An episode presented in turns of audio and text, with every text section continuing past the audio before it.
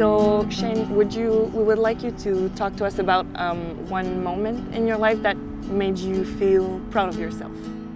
Um, I decided not to take vengeance on my own for the molestation that I suffered uh, for two to three years ongoing, I decided to let the police take justice and take the vengeance, let the courts take their vengeance upon him. We are, we are, um, we're lovers of one thing, and that's peace and prosperity. And he's not allowed us to be peaceful or be, be prosperous as much as we can to live up to our full potential. And this is what um, this is what my, my new religion has got me to do is Buddhism has got me to live up to my full potential. I have a lot of faith in one thing, and that's my my potential and others' potentials around me. I know what I'm capable of. I know what others are more capable of around me. I like to bring out the potential in everyone. And I say, je, je me souviens, I will remember. I'm going to say, je t'aime. And also I'm going to say, um, toujours l'amour and toujours ferai. And I'm going to end it with that. Because I'm not a man of many words, but I speak few words in English and French that mean the same thing. To always love, to have fresh love every day, and to always, always, always remember your friends. Because your friends are your family. And your family are your friends. It's one and the same.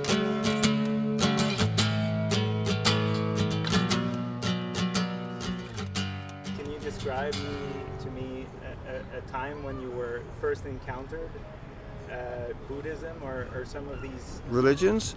I think the first time I encountered them was when I was in a Christian household. Not a Christian household, but it was a household for young offenders in Ottawa called the Fairburn House. And it was because of this man named Roscoe. He said, Have you ever read this book before? And I said, No, I've never read it. He said, Here's the Bible, this Christian Bible, uh, from cover to cover. It was 66 books. And he said, Read it slowly over time. And he said to me, What happened to you? I said, What do you mean? He says, You've calmed down, you've relaxed, you started like, um, you started to like really come into yourself. And I said, What do you mean? He said, Well, now you can read an entire like page of scripture and you're not even thinking about your problems. And I said, I didn't even think about that. So he said, You have to have your mind focused on something in order to achieve something. He said, You have to be mindful of everything, but nothing at the same time. It's when you're mindful and you're full of you're full of joyful thoughts that things get done around you because you don't have to lift a finger. And if you don't want to change anything, you don't have to change anything because you're perfect the way you are. He called me son. I started weeping because nobody had ever called me son before. Not even my own biological father would be proud enough to call me son. And this man called me son because he was a Christian and he knew what the word son meant. S O N and S U N.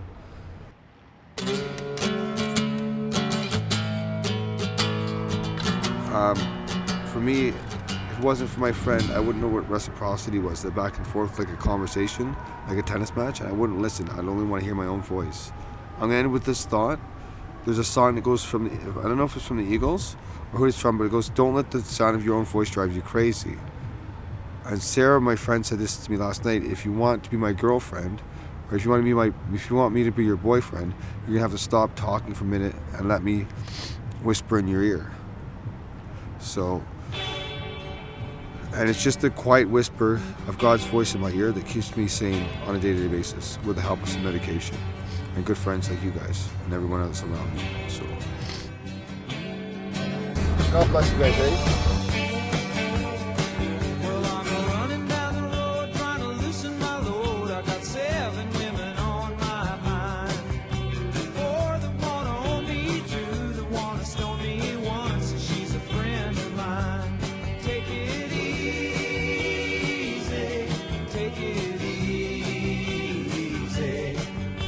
the sound of your own wheels driving